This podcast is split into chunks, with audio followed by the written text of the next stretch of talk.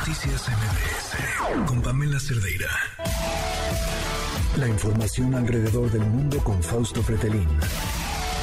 Fausto, ¿cómo estás? Muy buenas noches. Gusto en saludarte, Pamela, ¿cómo estás? Bien, muy bien. Muy buenas noches. Oye, yo siempre digo que, que nuestro mm, eh, gobierno es como la suegra, no como la mía, porque la mía la quiero mucho, no es así, pero la clásica suegra que dice, no, yo no me meto, no, yo no me meto en nada, pero... Exactamente. pero déjame opinar. Está presente siempre, ¿no? Exactamente, pero era bueno este comunicado conjunto, ¿qué onda? Sí, es un comunicado conjunto eh, escrito o emitido desde eh, Colombia, la Cancillería allá en Colombia, pero también lo firma y se adhiere al mismo Argentina, Bolivia y México. Y es un comunicado en donde pues piden explícitamente que eh, pues que se le respete los derechos humanos al presidente, expresidente, perdón, de Perú, Pedro Castillo, em, que de alguna manera, eh, y aquí yo creo que es lo, más importante de este comunicado, que se respeta la voluntad popular, es decir, que el presidente actual para estos cuatro países, eh, allá en Perú, es eh, el señor Pedro Castillo.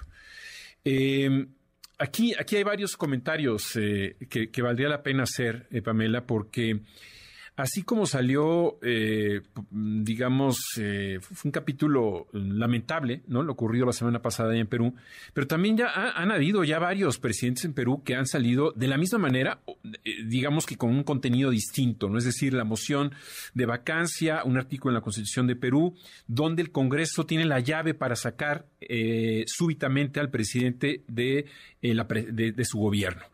Eh, guste o no, ese es el artículo de la Constitución peruana y se tiene que respetar. Aquí la, gran eh, eh, pues situación, la, gran crítica que se le puede hacer, Pamela, a estos cuatro países es Pedro Castillo gobernó un año y medio y a lo largo de estos de este periodo hizo 60 cambios en su gabinete, entre renuncias y cambios, ¿no? no, no se puede hablar de estabilidad a lo largo de este año y medio cuando el gobierno sufre 60 cambios, por lo menos, en sus ministerios. Eso habla de que la crisis de credibilidad y la crisis de gobierno la generó el propio Pedro Castillo, es decir, entre su gente. Y aquí esto es, la política a veces se parece mucho a las matemáticas. No se necesitan dogmas políticas para, para demostrar los errores de algún político. Cuando, cuando un presidente hace 60 cambios en su gabinete o le renuncian 30 y él cambia otros 30, pues evidentemente hay un problema de liderazgo. Es, es, un problema de gobernabilidad. Y sabemos muy bien que Pedro Castillo es un personaje que no está capacitado para gobernar. Eh, lo que dice Pedro Castillo el 7 de este mes de diciembre, en, cuando declara la disolución del Congreso, es que ha recibido campañas en contra de eh, perdón, campañas racistas en contra suya. Esta postura de presentarse eh, mm, como una víctima de señalamientos de, de, racismo, pues es algo que también lo dijo Evo, Morales en su momento. Y entonces mm. hay a su alrededor una especie de santidad, ¿no? En donde todos los indígenas son eh, especialmente eh, lícitos, no exactamente, pero al mismo tiempo no se equivocan, no son corruptos y no pueden de alguna manera recibir ninguna crítica. ni por los medios eh, de comunicación, ni por, ni por la clase política. Y esto en realidad es, es algo, es algo absurdo, porque lo mismo hay corruptos eh, eh, entre los indígenas como entre los no indígenas, entre los blancos, los morenos, de todos los colores, de todas las razas, hay gente corrupta. Y, tratar de defender a estos presidentes cuando se les puede demostrar que cometieron errores garrafales, en el caso de Evo Morales, violando la constitución que él mismo empujó al desobedecer a la voluntad popular de no presentarse a la, en la boleta electoral en las elecciones del 2019, cuando hizo un plebiscito en el 2016 y lo perdió, pues está cometiendo una violación a la democracia. Cuando Pedro Castillo es investigado, investigado a fondo, y hay, eh, digamos que un, sistema eh, corruptible en Perú, demostrado desde que sale Fujimori, también Fujimori lo fue, está en la cárcel, pero también em, Toledo, también eh, Pedro Pablo Kuczynski, o sea, se ha demostrado que han cometido actos de corrupción. Y también se está demostrando que Pedro Castillo los cometió y sus familiares.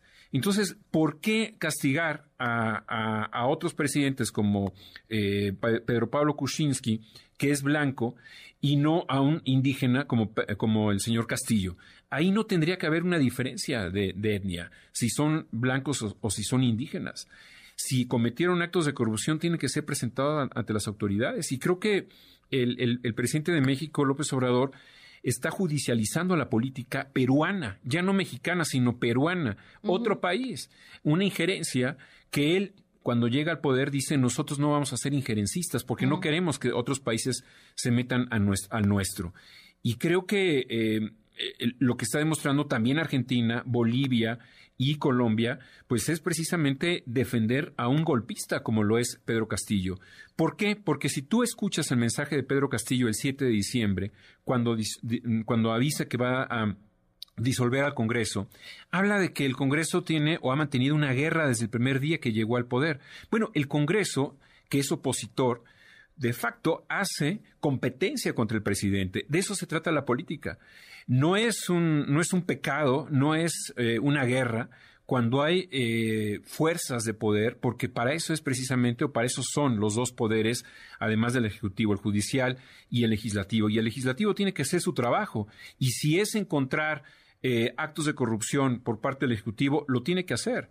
Un caso contrario fue el presidente Mariano Rajoy en España que judicializó la política y el caso de, los independentistas catalanes. No quiso resolver el tema político y todo lo delegó a los jueces. Y fue un gran problema allá en España que al día de hoy sigue existiendo ese problema. En el tema de Pedro Castillo, no, me, parece que es lamentable que estos cuatro países, incluyendo México, defiendan cabalmente a un golpista que ha, eh, ha violado la Constitución, ha violado al juramento de la Constitución porque ha cometido actos de corrupción. Ahora, ¿qué los mueve? Me, imagino en el caso del presidente Andrés Manuel López Obrador hay una carga ideológica, pero ¿qué más? ¿Y a los otros? Pues, pues mira, eh, eh, hacen un frente, ¿no? Un, un frente en defensa de él.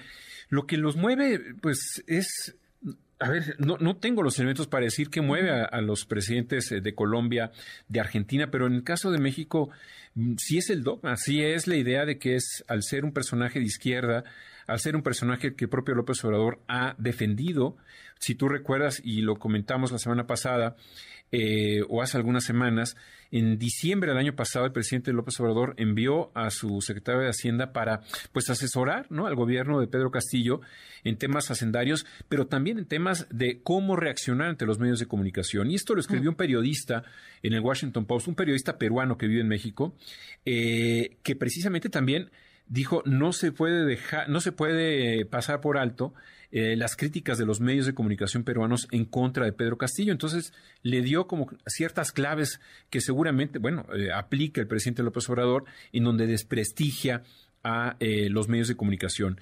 La defensa que hace en estos días el presidente de México cuando habla de que los IFIs están atacando al presidente Pedro Castillo es nuevamente no tomar en serio la política exterior, Pamela. La política exterior merece la pena tomarlo en serio. Eh, estuve, tuve la oportunidad de estar en Japón la semana pasada y para Japón la política exterior es, eh, no es una materia optativa, es algo de vida o muerte, porque si no hacen uso de la política exterior, están encima de Japón, China tiene problemas con Corea del Sur, tiene problemas con Corea del Norte, tiene eh, evidentemente problemas, perdón, de soberanía con Rusia, y se tiene que de alguna manera acercar con, otros países como con Estados Unidos, pero al mismo tiempo mantiene una política comercial muy, muy cercana con China. Entonces, eh, en el caso de México, desde hace cuatro años, la política exterior ha sido devaluada eh, de una manera que yo no había visto desde hace muchos años.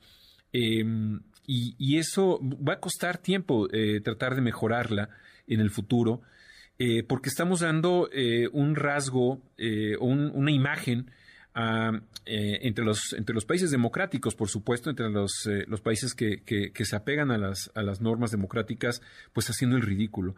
En muchas ocasiones las palabras se usan tanto que ya no tienen significado, pero yo, yo diría que la política exterior en este momento en México es ridícula porque no se está pegando en la defensa de la democracia, en la defensa de los derechos humanos, se está pegando al dogma, a, las, a la falsa creencia de que, eh, insisto y lo subrayo, que todos los indígenas son personas que no cometen actos de corrupción. Si seguimos siendo políticamente correctos y no entramos de lleno con estos temas en, al análisis en los medios de comunicación, pues estamos cometiendo un gravísimo error y ya lo dijo Rousseau con el con algunas algunos escritos sobre el buen el buen el, el, buen indígena, si no mal recuerdo, cuando escribe precisamente sobre estos temas, ¿no? Claro. Pues Fausto, como siempre, un gusto escucharte. Muchísimas gracias. Gracias, Pamela. Buenas noches. Hasta pronto. Un abrazo. Buenas noches. Noticias MBS